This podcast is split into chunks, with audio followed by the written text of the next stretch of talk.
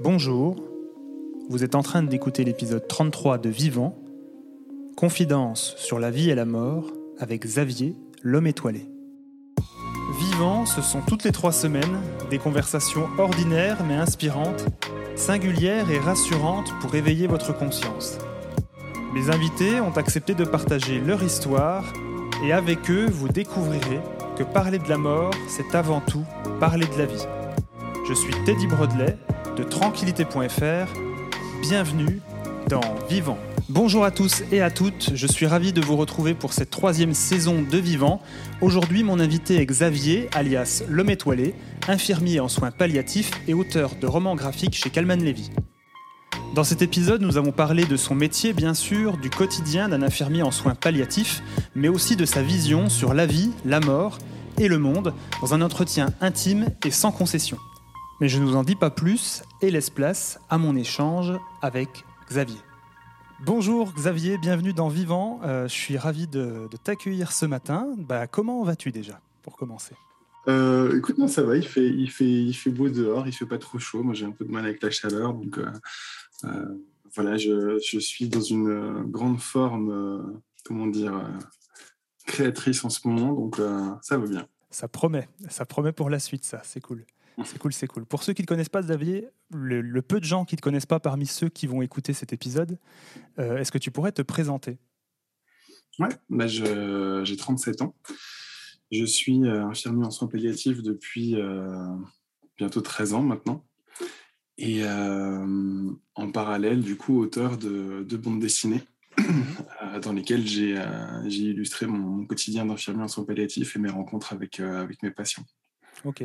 Ça t'est venu comment cette idée d'illustrer euh, ce, métier? Alors au-delà du métier, on y reviendra, mais euh, l'envie d'illustrer, l'envie de poser ça sur papier? Bah, Je pense l'accumulation de, jolies rencontres et le, constat qu'on m'invitait jamais vraiment à parler de mon métier parce que, parce que mon métier est comment dire, entouré de beaucoup d'inquiétudes et assez anxiogène pour, enfin, dans l'inconscient collectif.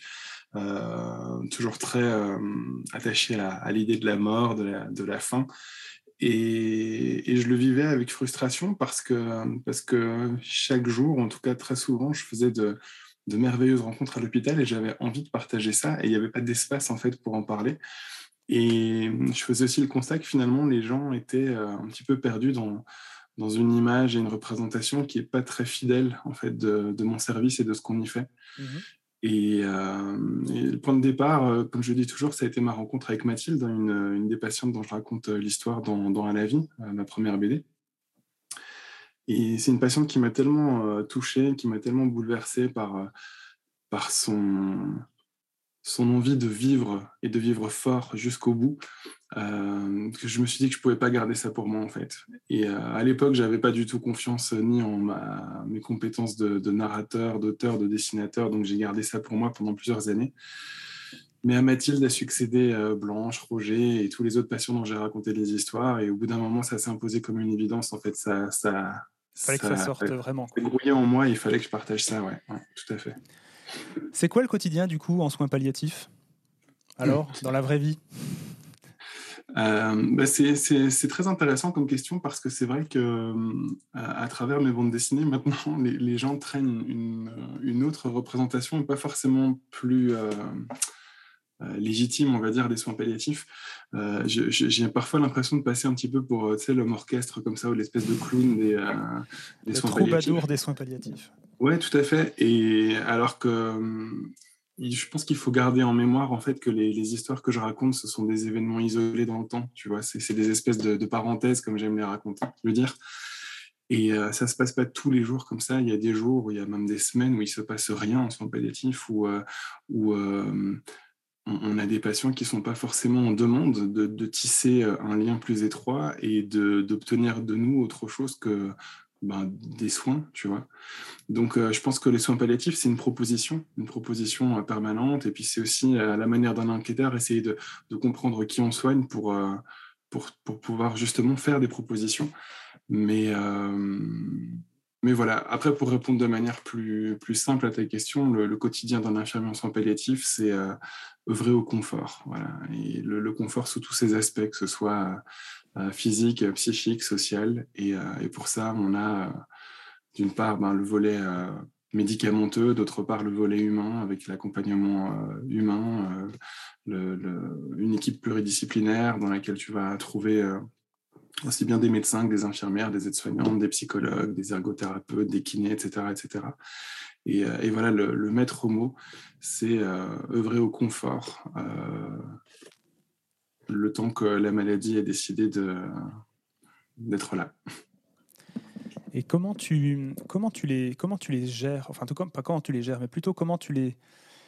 arrives à, à, détecter justement qu'un patient a envie de plus, en fait? Ça vient de lui, ça vient de toi, c'est quoi? C'est ton intuition C'est. Euh Parfois, ça vient de lui, tout simplement. Tu, tu sens qu'il y, y, a des personnes qui, euh, qui, qui, sont très. Euh, comment dire, sociables, j'ai envie de dire, et, et qui sont dans cette, ce, besoin, cette demande de, de tisser du lien, de, de s'attacher, de se raconter, ou, ou de, qui, veulent que tu te racontes aussi, parce que c'est un véritable échange. Parfois, c'est plus compliqué. On a, on a, des patients qui sont plus, je sais pas, introvertis, mutiques. Et, et là, on teste, en fait. On, on a tout un tas de, comment dire, de, un, arsenal assez large, si tu veux, pour faire face à ce genre de patients. Donc moi, j'utilise énormément l'humour, notamment, mhm. et, euh, et, je vois comment, euh, bah, comment il est reçu, euh, comment il est accueilli. Et je te dis, c'est de la proposition permanente, en fait. C'est c'est c'est être là, voilà. Et c'est pour ça que j'étais si fier d'avoir trouvé ce joli titre pour ma deuxième bande dessinée, Je serai là. C'est parce que je pense que le, le, c'est le message en fait de, enfin c'est pas un message, mais c'est le leitmotiv si tu veux de des soignants en soins palliatifs, c'est être là, c'est se montrer disponible, c'est accueillir, c'est proposer et, euh, et, accepter parfois avec humilité que de l'autre côté, ben, on, peut faire face à un mur ou à quelqu'un qui a pas envie ou à quelqu'un qui est pas prêt, mmh. euh, parce qu'on on a affaire quand même à des patients qui font de nombreux deuils. Hein, le deuil de leur santé, le deuil de leur, vie, euh, leur vie d'avant, leur vie professionnelle, leur vie familiale, euh, le deuil parfois de l'alimentation, de la sexualité, enfin tous ces deuils-là. Quoi. Et, euh, et, chacun chemine à son rythme à travers ces deuils. Et on a des patients qui vont exprimer une très vive colère, des patients qui vont exprimer une, très forte, une très grande tristesse. Et, et tout ça, ça ne s'accompagne pas de la même façon, en fait. Tu le gères comment, ça, au quotidien, toi? Bah, Bien, parce que j'ai appris en fait à gérer ça. Et euh, j'ai appris aussi à, à, à, me dire que tout ça ne m'appartient pas. Moi, je, je me tiens euh, au bord du chemin, si tu veux. Et euh, j'accueille ce que, ce, que, ce que les patients veulent bien semer sur ce chemin. Mais je le, je, le, vis bien, ouais, parce que, parce que j'ai appris à ne pas me noyer dans la souffrance de l'autre. C'est ce que c'est comme ça qu'on distingue, tu sais, l'empathie de la sympathie, en fait. Ouais, c'est l'idée de, ne pas souffrir avec l'autre, mais d'être capable de se projeter dans son, vécu et son histoire personnelle pour mieux comprendre ce qu'il traverse en fait. Quand j'ai euh, découvert euh, tes BD, euh, forcément, comme beaucoup de gens, ça fait ça fait tilt. C'est très beau, c'est très émouvant, c'est hyper joyeux.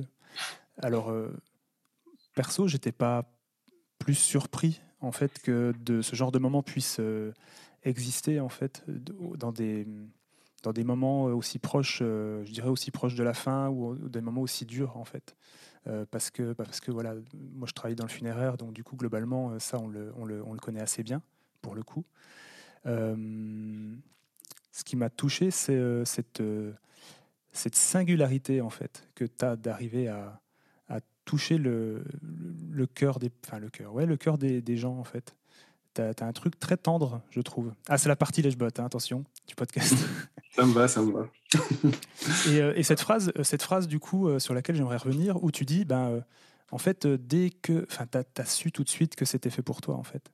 Et, et au départ, c'était pas, ben, tu as dû convaincre, en fait, pour, pour dire, hey, j'ai ma place en soins palliatifs, et c'est vraiment fait pour moi. Ça, ça vient d'où cette intuition, ce, ce, ressenti très profond que, que tu avais il y a déjà très Parce qu'en en fait, c'est ça qui m'intéresse véritablement. Moi, tu sais, je suis pas je, pense que je dois entretenir une espèce de, je sais pas, de, double image comme ça parce que je ne suis pas quelqu'un de très sociable dans la vie de tous les jours. Je suis quelqu'un d'extrêmement solitaire.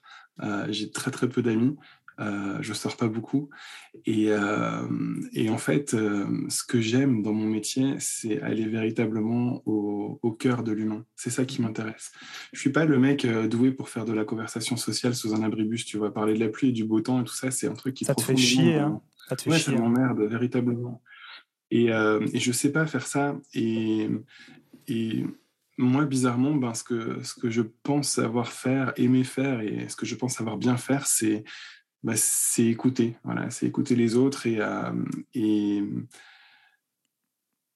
et je, ne sais pas, tu sais, j'ai pas été un enfant très populaire et euh, j'ai été assez, enfin, souvent confronté dans mon enfance euh, aux nombreuses bassesses, on va dire, de, de, l'être humain. Ouais. voilà, les, les, copains de classe pas sympas, les, les, profs pas sympas, les humiliations, les mauvais traitements. Et tout ça m'a tenu un petit peu en marge de, des gens. Et je pense véritablement, je le dis souvent, que mon métier me, redonne une certaine foi en l'humanité parce que je me rends compte que sous cette pellicule un peu dégueulasse comme ça de, de, de, l'humain, eh ben on, trouve des, voilà, des, des gens d'une grande beauté, d'une grande bonté. Et, euh, et c'est ces gens-là que j'ai envie de rencontrer, en fait. Et c'est ces gens-là à, la rencontre desquels je, je vais. Et, euh, et voilà. Tu ne crois pas que le problème vient aussi du, du fait que les gens enfin beaucoup, les gens, pas de généralité, pardon, que certaines personnes ont du, simplement du mal à parler, à parler vrai, à parler sincère, tu vois, à sortir vraiment ce qu'il y a au fond, et qu'on reste globalement aujourd'hui dans un truc, euh, voilà, un peu, un peu, un peu, un peu de superficiel en fait, tu vois, un peu, un peu, voilà, parce que ça fait, ça fait mal aussi de rentrer un peu plus en profondeur et de se livrer, de, de faire confiance aussi à, l'autre. Peut-être, et puis parce qu'on vit dans un monde dans lequel il faut tout le temps se montrer fort, en fait, et euh, se montrer dur, imperméable, hermétique, fort, et, euh, et le, fait de, de pouvoir euh, partager j'ai même pas envie de dire nos failles et nos faiblesses parce que c'est pas des failles et des faiblesses, mais les, parties les, les, plus fragiles en fait de, de nous, euh, c'est euh, c'est compliqué en fait pour les gens parce que c'est une manière de se mettre à nu et, euh, et, avec sans doute la peur que ce soit peut-être mal accueilli, utilisé à, à mauvais escient. Et et voilà, moi tu vois c'est pas c'est Enfin, je, je, je sais pas. Je, je sais pas si je suis euh, quelqu'un qui communique beaucoup sur son ressenti. J'ai, le sentiment que oui, mais, euh, mais peut-être que mes proches te diraient le contraire. Mais, euh, mais ouais, je me perds un peu dans mes pensées là. C'est le but du jeu. Ah, mais oui, oui, oui, je pense que définitivement, on, vit dans un monde dans lequel j'ai le sentiment qu'on parle beaucoup pour pas dire grand chose et surtout dans lequel on n'apprend plus, à écouter. Tu sais, c'est un truc auquel je suis confronté euh, très très très régulièrement dans mon travail quand euh, je forme des, euh, des, étudiants, enfin des élèves en soins infirmiers ou, ou aides-soignants ou, de jeunes infirmiers, infirmières. La première question qu'on me pose tout le temps, c'est qu'est-ce que tu dis euh, dans ces moments-là? Qu'est-ce que tu dis hmm. quand un patient vient de décéder à la famille? Qu'est-ce que tu dis quand un patient te demande combien de temps il lui reste? Et chaque fois, en fait, je, lui réponds qu'il n'y a, a, pas de, de réponse, il n'y a pas de bonne réponse, en fait. Mais euh, peut-être que si le patient ouvre une porte pour en parler, c'est surtout qu'il a besoin d'être écouté en fait dans ce qu'il traverse. Et il y a cette, euh, cette volonté en fait quand tu as identifié un problème d'y trouver tout de suite une solution. Il faut tout de suite trouver un mot qui réconforte, un mot qui rassure. Et ça, tu peux le vérifier au quotidien en fait quand mmh. tu te fais larguer par ta gonzesse ou, euh, ou quand tu as perdu ton chien ou n'importe quoi. Les, les, gens sont obsédés en fait parce que, par, par cette idée de, de t'apporter tout de suite des solutions qui vont te permettre d'aller mieux. Mmh. On n'accepte pas en fait que tu vas traverser des moments de merde, que tu vas traverser un deuil qui va être compliqué et, euh, et que peut-être que ton rôle dans ce moment-là, c'est bah, d'être là justement, c'est de pouvoir accueillir et euh, accepter et, euh, et, voilà. Et c'est pas facile, hein, j'en ai conscience, hein, ça demande un, gros travail sur soi. Oui, mais tellement essentiel. Un des premiers épisodes que j'ai fait de vivant, c'était avec une super nana qui s'appelle Alban, qui est thérapeute du deuil, un peu, un peu qui, réfléchit beaucoup autour de la philosophie chinoise, euh, tu vois, mmh. autour de la mort, autour du deuil, etc. Et euh, l'épisode s'appelait, parce que c'était le nom de... de, c'est comme ça qu'elle se présentait, le vide, source de création. C'est dans le vide que renaît et jaillit des fois des choses euh, miraculeuses, en fait. Et comme tu dis, on est dans une société, on est très dans le, dans le faire, dans l'agir, et Alors de plus en plus quand même, hein, il y a quand même, enfin depuis des années, l'approche développement personnel, d'accord, qu'amené après la méditation. Tu parles plus hein, de genre de choses-là, les méditations, les, les hypnoses, les sophros, enfin toutes ces méthodes un petit peu alternatives aussi, qui permettent de laisser de la place à, à autre chose que ben, on agit, on prend des médocs, etc. etc. Oui, tout à fait. Et, je pense que c'est aussi les, euh, les fondements de notre, euh, de notre métier, en fait. C'est l'idée que à, à l'angoisse, la douleur, la souffrance, il n'y a, pas qu'une réponse médicamenteuse, il y a aussi une réponse, euh, une réponse humaine, tu vois, mmh et qui, qui, va aussi bien se centrer sur, sur l'écoute que sur voilà, toutes ces j'allais dire thérapie alternative, mais je trouve que le mot est pas très, pas très approprié. Pas très juste. Mais, ouais, pas très juste. Mais, euh, mais effectivement, aujourd'hui, tu vois, je, le vois même au, niveau, au, sein de mon hôpital, en fait, qu'on accorde de plus en plus d'importance à cette autre manière de soigner, tu vois, mmh euh, notamment l'hypnose et, euh, et, la sophrologie. Et, et c'est top, en fait, parce que c'est l'idée qu'effectivement, comme j'ai pu l'observer dans d'autres services, tu vois, il n'y a, pas qu'une réponse médicamenteuse à l'angoisse, quoi. Et, c'est un travers un petit, peu, un petit peu dangereux et un peu triste en fait de se dire que parce qu'on est à l'hôpital, il faut absolument toujours trouver un médicament pour soulager tous les maux d'existence, tu vois. Et euh, d'autant qu'on sait que voilà, les, euh, les traitements avec lesquels on peut soulager euh, l'angoisse aujourd'hui bah, s'accompagnent souvent aussi d'effets secondaires qui, euh, qui peuvent nuire voilà, justement à, la communication et, et, tout ça. Et c'est pas top. Quoi. Ce qu'on veut, c'est pas endormir un patient parce qu'il est angoissé, c'est euh, surtout l'aider à surmonter son angoisse, à trouver aussi les ressources en lui mmh pour surmonter cette angoisse, en tout cas l'accueillir déjà. Et ouais. Cool. la, question euh, qui, est toute pourrie, ça sera la, question la moins philosophique de, ce podcast du coup. Mais le, quand tu, tu te mets vraiment à faire semblant de jouer de la guitare sur les pieux des patients ou pas? Ouais. Ou c'est légèrement romancé? Ah non, non, non, non, je le fais. Voilà. Messieurs, dames, vous avez la réponse que vous vous posez depuis le début. Il se met vraiment sur les lits. Moi, j'ai pas, j'ai pas de, j'ai pas de limite en fait. Et euh, c'est mon côté petit con, tu sais, mais euh, je, je, trouve que l'hôpital est, un milieu tellement castrateur, aseptisé et chiant, en fait, que, que j'ai à cœur, en fait, d'aller un petit peu à contre-courant et euh, de, de, briser, voilà, certaines idées reçues. Tu sais, ce que je trouve très triste, en fait, quand, quand tu es euh, malade, quand tu es atteint d'une pathologie incurable, c'est déjà d'avoir un jour ouvert un service de soins palliatifs en disant, là-bas, comme on peut plus rien faire pour toi, comme tu vas mourir, tu auras droit à un peu plus d'humanité et de bons soins. C'est déjà nul en fait comme, comme postulat parce que, parce que la qualité de, prise en charge qu'on retrouve dans un service de soins palliatifs, tu devrais la retrouver à tous les étages de l'hôpital. Et euh, donc ça, c'est déjà assez nul. Et en plus de ça, je me, je me rends compte, tu sais, pour faire un petit peu, je sais pas, mon procès, en fait, c'est assez triste que les gens euh, trouvent euh, mes bouquins si merveilleux. Parce que, pour reprendre l'histoire d'Edmond, par exemple, tu sais, c'est ce patient qui, euh, euh, qui, qui, qui, rêvait d'une dame blanche et dans laquelle on a mis une petite goutte de vodka. Et, tout le, le, but, en fait, de, cette histoire, c'était de trouver la juste dose de vodka pour, euh, pour accompagner sa dame blanche. Cette histoire, en fait, elle, elle, est, elle est triste quand tu y réfléchis, parce que c'est l'idée qu'en fait, c'est, les, gens voient ça comme une espèce de, de fantaisie, alors que... Alors que pas du tout c'est pas compliqué, ça ne va pas demander de, déployer de grands moyens et de grandes ressources. Et euh, moi, moi, ce que je voulais raconter à travers cette histoire, c'est à quel point c'était, amusant et ça a investi toute une partie de l'équipe, tu vois, parce que vraiment, on était tous en train de faire cette espèce de concours de tub comme ça pour trouver la bonne dose de vodka à mettre dans sa dame blanche. Et, euh, au-delà de ça, il y avait aussi cette, euh, cette espèce de, de, relation amicale, tu vois, qui se nouait entre lui et moi. Euh, et, cette volonté d'œuvrer vraiment à son confort euh, chaque jour. Mais, euh, mais quand tu y réfléchis, voilà, partager un instant musical avec un patient, jouer de la guitare sur son lit, utiliser son pied à perf en guise de micro, ou offrir une dame blanche avec une goutte de vodka, c'est pas grand chose en fait. Et, au seuil de, au seuil de la mort, tu vois, c'est vraiment pas grand chose du tout quoi. Et, et je pense que ouais, ça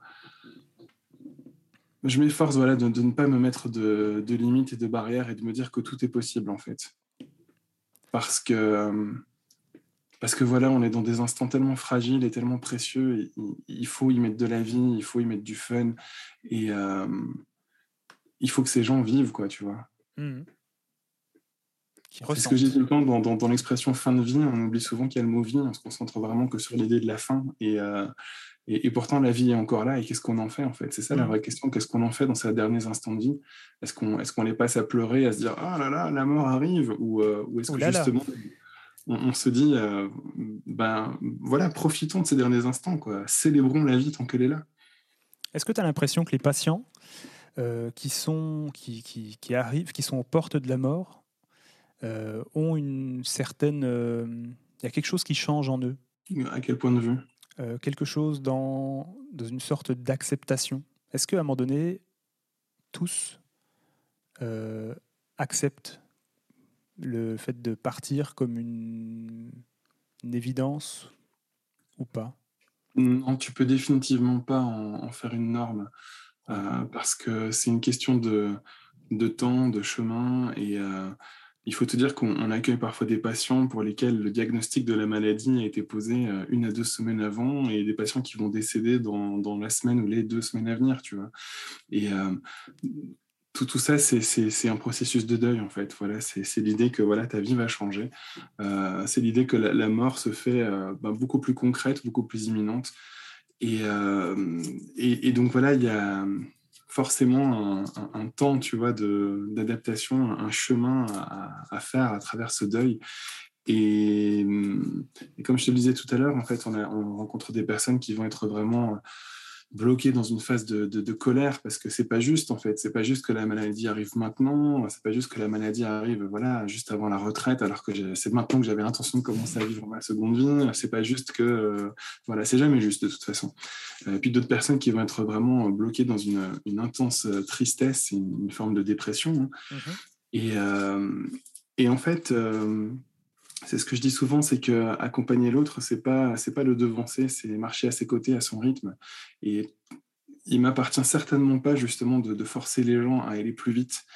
Et donc, euh, bah forcément, il y, a des gens qui meurent sans être prêts, sans accepter, euh, qui, qui, meurent sans avoir atteint cette, cette forme, si tu veux, de résilience, mmh euh, de se dire la mort va arriver, je peux rien y faire. Donc, ce qui me reste à faire, c'est de profiter de chaque instant. Et euh, nous, euh, notre taf, c'est de les aider justement à cheminer euh, sur ce long chemin et ce chemin très compliqué. Et parfois on y arrive et parfois on n'y arrive pas. Et il faut rester humble par rapport à ça. Les, soins palliatifs, c'est pas du tout la panacée. Hein. Aujourd'hui, même en soins palliatifs, il y a encore des gens qui meurent en souffrant. Et, quand je parle de souffrance, je parle aussi bien d'une souffrance physique que psychique. On n'arrive pas aujourd'hui encore à, à tout à apaiser tous les mots, on va dire, aussi bien les mots du corps que les mots de, de, l'esprit. Et, euh, mais c'est, si on n'a pas cette garantie de résultat, au moins on a cette, euh, cette, obligation, si tu veux, de, de déployer un maximum de moyens pour, euh, pour l'atteindre. Est-ce que, est que ça a changé ton regard sur la vie entre le Xavier d'il y a 13 ans et maintenant? Est-ce qu'il y a quelque chose qui a changé en toi ou ta perception de la vie était déjà la même il y a 13 ans? Je, pense que euh, moi, je ne m'en suis jamais caché. J'ai toujours été un, grand angoissé de, l'idée de la mort, hein, de ma propre finitude. Euh, c'est pour ça d'ailleurs que j'ai toujours trouvé euh, très étrange cette espèce d'obsession que je pouvais avoir pour les soins palliatifs. parfois, je me disais que c'était peut-être justement le fait de la, de la côtoyer en fait de plus près qui me permettait en quelque sorte de l'apprivoiser mais en fait aujourd'hui je me rends compte que je travaille pas avec la mort moi je travaille véritablement avec la vie et euh, j'ai pas le sentiment de côtoyer la mort ou, euh, ou, de travailler avec la mort, comme je peux souvent l'entendre. Je, pense en fait euh, étrangement que c'est pas tellement mon métier qui m'a aidé à poser un autre regard sur, euh, sur la vie, mais le fait de faire entrer dans ma vie un enfant. Je, pense que véritablement ça m'a permis de remettre les choses un petit peu en perspective et de me rendre compte à quel point la vie est en équilibre fragile et, je pense aussi qu'avoir un enfant, ça, a modifié mon angoisse de la mort c'est qu'aujourd'hui, euh, je, ressens une angoisse un petit peu moins égoïste, un peu moins centrée sur moi, mais davantage centrée sur, euh, sur elle, en fait. C'est que j'aimerais pas mourir trop vite parce que j'ai besoin d'être là pour elle, tu vois. J'ai besoin, et surtout dans le monde pourri dans lequel on vit aujourd'hui, j'ai, euh, j'ai vraiment plus jamais, enfin plus que jamais besoin de, voilà, d'être là pour elle, de, veiller sur elle, de la protéger. Et, et c'est pour ça, en fait, c'est pour elle que, que j'ai véritablement envie de vivre le plus longtemps possible aujourd'hui. Et, et voilà, mais travailler en soins palliatifs m'a pas apporté plus de réponses, en fait, sur, sur la vie, sur la mort. Euh, j'ai toujours énormément d'interrogations. Peut-être que ça m'a plus euh, aidé à relativiser certaines choses mhm. et à me rendre compte de, de l'urgence en fait impérative de vivre, de vivre fort, tu vois, de vivre bien et euh, de se détacher de des, des, petits tracas de l'existence qui qui servent à rien, tu vois. Mais après, je suis comme tout le monde. Hein. Moi aussi, ça m'arrive de râler pour, euh, pour tout et n'importe quoi, et même souvent d'ailleurs. Et, euh, et, voilà, mais j'essaye de, de, rester philosophe et humble. Tu, tu, penses que, tu penses que le, le monde dans lequel... As dit le monde dans lequel on vit est pourri. Est-ce que tu mmh. penses que le monde dans lequel on vit est pourri ou ce qu'on nous montre? Du monde dans lequel on vit est pourri Ouh, vaste question. Eh ouais, euh, je sais. Mais après, après c'est déjà très... comment dire c'est déjà très synthétisé hein, quand je dis que le monde est pourri. C'est surtout que le, le, le, monde dans lequel on s'apprête à vivre euh, me fait peur. Voilà. Me fait peur parce que on vit dans un monde déjà qui est, qui est gangréné par l'individualisme et l'égoïsme. En tout cas, c'est mon sentiment. Mmh. Et puis, euh, j'ai aussi ce sentiment qu'on épuise peu à peu euh, toutes nos ressources euh, et qu'on vit tout le temps dans l'instant, mais sans vraiment se préoccuper de l'avenir. Et, euh, l'avenir, tu vois, ben, c'est nos enfants aussi. Et euh, c'est ça qui m'inquiète, en fait. C'est me dire dans quel monde va grandir mon enfant. J'ai peur qu'elle grandisse dans un monde violent, tu vois, dans un monde dans lequel elle devra se, battre, en fait, pour, non pas pour vivre, mais pour survivre. Et, et ça, ça m'inquiète beaucoup, ouais. Alors, je réponds pas vraiment à ta question, mais, mais je, je, je pense que je, pense que si on continue à ne rien faire, le monde de demain sera extrêmement pourri, bien plus qu'il ne l'est aujourd'hui. Tu vois, je suis fondamentalement, euh, je partage fondamentalement tout ce que tu viens de dire. Je partage fondamentalement cette inquiétude euh, pour les générations futures. Il y a une partie de moi qui euh, reste convaincue qu'un meilleur demain, ou en tout cas ce qu'on essaye de nous vendre comme étant une fatalité, euh, est possible. Et en fait, dans, tous les moments de ma vie, moi, si tu veux, à chaque fois qu'il y a eu des couilles, euh, je parle pas des couilles perso, hein, je parle des couilles collectives. Euh, à chaque fois, en fait, je me reporte à l'histoire, tu vois, dans le passé. Et quand tu regardes dans le passé, je me dis, ouais, en fait, mes parents ont vécu ça, mes grands-parents ont vécu pire, enfin pire. Tu vois, la Seconde Guerre mondiale, c'était un peu clash quand même, c'était un peu chaud. Il y, y, a eu toujours pire, pire, pire dans l'histoire, en fait. Et je me dis, ben, est-ce qu'on n'a jamais été peut-être, euh, tu vois, on est quand même sur un chemin qui progresse sur peut-être pas toutes les choses, mais peut-être sur plein de choses. Aujourd'hui, euh, je pense que toi, comme moi, euh, notre génération, on est des parents, des papas en tout cas, vachement investis dans notre vie de famille, ce qui n'était pas forcément le cas des générations précédentes. les tabous autour de la sexualité sont en train de tomber quand même un à un, les tabous autour de l'identité. Enfin, il y a tout un tas de cheminements alors, qui peuvent dériver aussi sur plus d'extrémisme dans chaque, dans chaque mouvement. Hein. Mmh. Bah, je sais, j'ai vu ça dans tes yeux, donc du coup, je me suis dit, je vais vite. Mais ce qui est, ce qui est vrai, d'un autre côté, euh, il y a, je sais pas, j'ai l'impression qu'il y a un chemin qui se fait, euh, qui n'est pas forcément le chemin le plus visible, voire quel est le chemin le totalement, euh, le, totalement invisible, aux yeux de ce que les médias généralistes nous mettent sous les yeux, on va dire ça plutôt comme ça. Et là, je, rassure mes auditeurs, hein, je ne parle pas dans des théories du complot ou quoi ou quoi. Hein. c'est juste le constat que ben, globalement, on, on parle plus des mauvaises nouvelles que des choses qui vont bien. Ça, c'est un constat. Juste ça. Et que ça forge aussi euh, une image erronée, peut-être, ou une illusion de ce que l'on est en train de vivre. On est, je sais pas, pratiquement 8 millions, euh, je sais pas, 8 milliards, je sais pas combien on est. On est beaucoup, 8 milliards. Il euh, n'y a pas une vérité, il y a 8 milliards de vérités, chacun a sa perception, etc. etc. J'aimerais voir les choses comme ça. Il y, a, aussi une part de moi qui, euh, qui essaye de garder voilà, cette, euh, cet optimisme et, et ce, cet esprit positif, mais j'ai peur quand même qu'on avance lentement. Et, ça, lentement, je te confirme. Qu'on manque cruellement de temps face aux, aux enjeux moi, c'est des, des, préoccupations essentiellement écologiques, en fait. Hein, mmh, J'entends. Et, j'ai peur qu'on avance voilà, très lentement, trop lentement, et que sans, sans vraiment mesurer l'impact de, l'avenir qui nous est promis si, si on ne se donne pas un grand coup de pied au cul. Quoi. Et, tout en sachant que même aujourd'hui, en fait, on s'entend dire que même en se foutant un gros coup de pied au cul, il y a des choses qu'on ne pourra plus éviter, tu vois. Et, et c'est ça, en fait, c'est ce monde dans lequel dans lequel j'ai le sentiment ou l'inquiétude que, que l'humanité va finir divisée, tu vois. Et tu sais, un peu en mode Ken le survivant, comme ça. Tu, tu te souviens de ce dessin animé, Ken le survivant? Bah, Moi, c'est un petit peu cette, cette vision horrible de, de l'avenir que, que j'ai, tu vois. Et, euh, et j'aimerais. Euh, j'aimerais protéger mon enfant le plus longtemps possible face à ça, tu vois. Parce que je me dis, euh, moi j'ai 37 ans aujourd'hui, j'ai vécu beaucoup de bonheur dans ma vie. J'ai pas du tout le sentiment que ma vie soit derrière moi ou soit finie. Hein. Mais, euh, mais voilà, je veux dire, j'ai vécu une enfance euh, euh, heureuse, en tout cas sous certains aspects, insouciante et tout ça. Et, j'aimerais que ma fille puisse vivre la même chose. Et, et, ses enfants, si elle en a, et etc. etc. Donc du coup, dans un monde comme ça, c'est quoi vivre intensément? Alors, euh, attends, question à 2 millions. Est-ce que c'est de s'acheter un yacht, euh, effectivement voilà, un yacht, Je d'abord le chèque. Tout cramé, tout cramé, etc. Ouais, j'ai tout cramé, machin. Non, non, non. Non, c'est revenir à une forme de... De sobriété heureuse. Est-ce que ça te va, ça? Ouais, tout à fait, ouais. Hmm. C'est euh, l'idée que le bonheur ne passe pas par l'acquisition, par le matériel, par le besoin de posséder, d'avoir, mais, mais peut-être par simplement le fait d'être heureux ensemble, tu vois, de, de...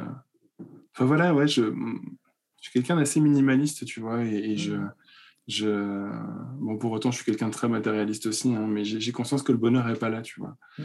Et, euh, je, suis bien plus heureux quand, euh, quand je partage un moment avec ma fille à, à, faire les fous, euh, voilà, je veux dire, il y, a deux jours, on jouait à cache-cache, tu vois, bah, c'était un des plus beaux moments de ma vie, en fait. Elle, était hyper heureuse, elle n'arrêtait pas de se marrer. Et je me dis, c'est ça le bonheur, en fait. Alors, bien sûr que je suis content quand je vais dévaliser une librairie ou, euh, ou, euh, mon disquaire, tu vois, mais, euh, mais ça, c'est un, bonheur éphémère. Et donc, voilà, je crois à ça, l'idée d'être ensemble. Je pense que c'est ça qui, euh, qui, me rend heureux. L'idée de la relation à l'autre, je pense. Je pense que tu n'es jamais autant nourri euh, quand tu te connectes à l'autre, en tout cas, quand il y a un vrai échange, que ce soit avec ta famille, avec tes patients, en tout cas. Euh, bah, c'est un peu le postulat aussi de, de, ces bandes dessinées. Ouais. C'est le fait que. C'est ce que je dis tout le temps, en fait, c'est que c'est mon histoire, c'est leur histoire aussi. Enfin, c'est notre histoire, du coup. Et toutes ces personnes, en fait, qui ont traversé mon existence, elles, elles m'ont. non seulement elles m'ont apporté de, de doux souvenirs, tu vois, que j'aime me rejouer et que j'aime partager. Mais elles m'ont aussi appris voilà, à grandir en tant que soignant, à grandir en tant qu'être humain. Et, euh, et ouais, c'est des histoires, des rencontres que je portais haut dans mon cœur et que j'avais envie de partager. Et c'est des rencontres toutes simples, en fait, tu vois. C'est pas... Il n'y a rien de, de, très complexe, en fait, dans les histoires que je raconte. Alors si, parfois, il y a des processus, on va dire, un peu psychiques, ou je sais pas comment nommer ça, qui, qui peuvent être euh, très riches et très complexes. Mais au final, voilà, c'est juste l'histoire de deux êtres humains qui se rencontrent et euh, qui font un bout de chemin ensemble et qui se nourrissent voilà, mutuellement. Merci, Xavier, pour, pour tout ça. si tu avais euh, des, choses à partager avec les gens qui nous écoutent, alors ça peut être des livres, de la musique, des, du truc, enfin n'importe quoi que tu aimerais partager avec les gens qui écoutent, ça serait quoi? Pour peut-être aller dans le sens de ce que je partage moi-même à travers mes bandes dessinées, euh, quand on en avait parlé, tu sais, j'ai pensé à, un film qui, euh, que, j'ai en, mémoire et qui, qui, est un de mes films de chevet et euh, qui fait vraiment sens en fait par rapport à, mes récits.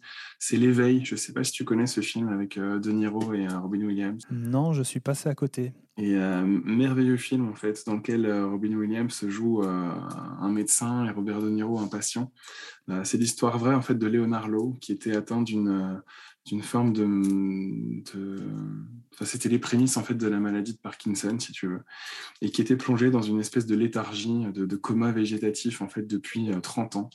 Et Robin Williams, en fait, euh, grâce à un médicament, le L-Dopa, euh, arrive à le sortir de ce, ce sommeil. Et c'est, voilà, qu'est-ce que je fais de ma vie quand tu me réveilles 30 ans plus tard et c'est un film qui est bouleversant, euh, d'une justesse incroyable, qui est à la fois touchant, qui est à la fois drôle.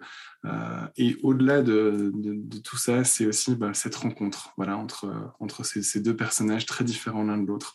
Euh, l'un qui, qui vit pas trop en fait. Tu sais, qui a tout le temps la tête dans ses bouquins de, de, médecine et tout ça, Robin Williams, et l'autre qui a une soif et une, envie de bouffer la vie parce qu'il se rend compte que ça fait 30 ans que voilà qu'il est endormi et qu'il est temps de vivre quoi. Et ouais, véritablement, c'est c'est un des plus beaux films que j'ai vus et je pense que ça fera vraiment écho à, ce que je partage moi-même dans, mes bandes dessinées si, euh, si les gens ont la curiosité d'essayer de, le trouver. Il n'est pas sur Netflix, hein, je le dis tout de suite. non, les films bien ne sont pas trop sur Netflix en général. Ouais, c'est vrai. Euh, il n'est pas sur Arte du coup, parce que je, voilà, Arte, j'ai vu, non, il n'y a pas ça. Euh, bah, en streaming du coup, les gens? Ouais, ou alors il va falloir euh, sortir son bon vieux lecteur DVD euh, et guetter eBay au Price Minister. Il faut en mettre trois des marques peut-être Qu'est-ce qu'on s'en fout? Allez aux Emmaüs. Voilà, allez, aux Emmaüs, ça se trouve. il y a... ouais, tout à fait. Eh ouais, carrément. Voilà.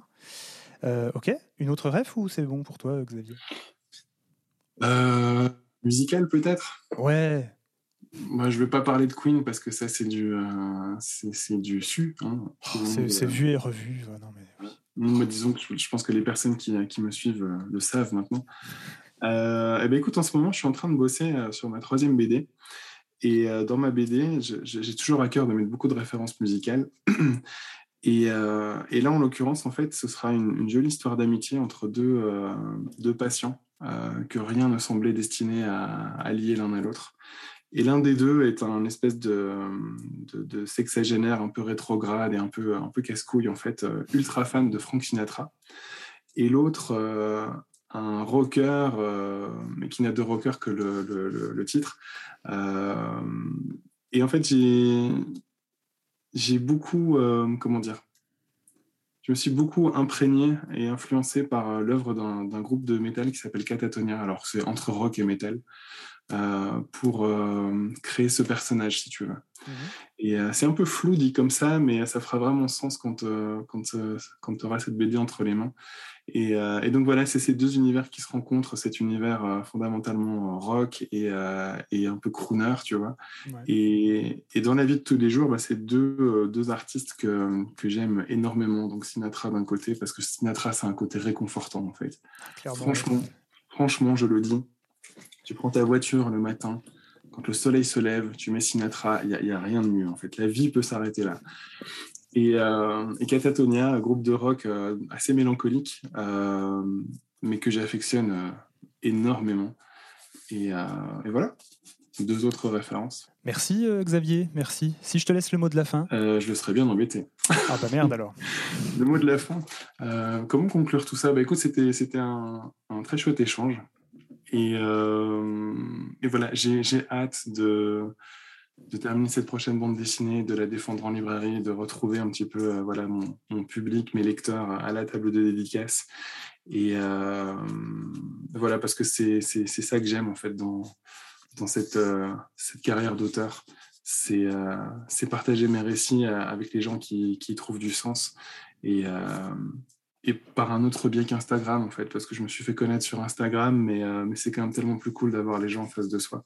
Mm. Donc, euh, donc voilà, là, je bosse dur pour que cette BD sorte, je l'espère, le plus vite possible, et pour pouvoir retrouver euh, mes lecteurs rapidement. Donc le plus vite possible, tu n'as pas une idée de date à peu près? Pas du tout. Non, pas du tout, parce que je suis vraiment encore en pleine conception et euh, il y, a encore beaucoup de choses à, prendre en compte. Je, l'espère en 2023, mais euh, je pourrais absolument pas te donner de, date. Ce n'est pas grave. Les gars, vous avez déjà l'exclu qu'il y a une BD qui est en, train de, d'être travaillée. Donc, euh, ben, je ne sais pas si vous n'êtes pas abonné au compte Instagram de, Xavier L'homme étoilé, ben, allez-y, en fait, parce que c'est con si vous n'y êtes pas. Et puis, bah, si vous ne connaissez pas ces BD, bah, courez, euh, courez en librairie. Euh, alors, les, librairies proches de chez vous, hein, les petites librairies qu'il faut faire vivre et tout et tout. Et puis, vous allez les trouver, ça va être super cool. Donc, euh, bah, chouette échange aussi, Xavier. Merci beaucoup pour, pour ton temps qui, je sais, est hyper précieux. et, et, puis, je te dis, bah, une prochaine fois, prends soin de toi. Et bah, avec grand plaisir. Salut.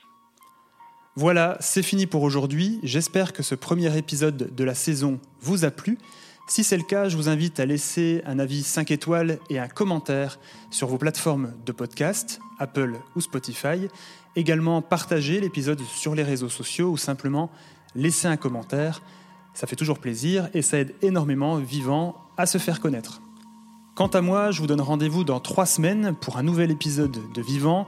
Mon invité sera Irène Combre, coach en deuil animalier. Dans cet épisode, vous apprendrez quelles sont les spécificités de ce type de deuil, comment mieux le vivre, et pour le reste, je vous laisserai le découvrir. Je vous remercie d'être aussi fidèles et de plus en plus nombreux à écouter Vivant partout en France et en Europe.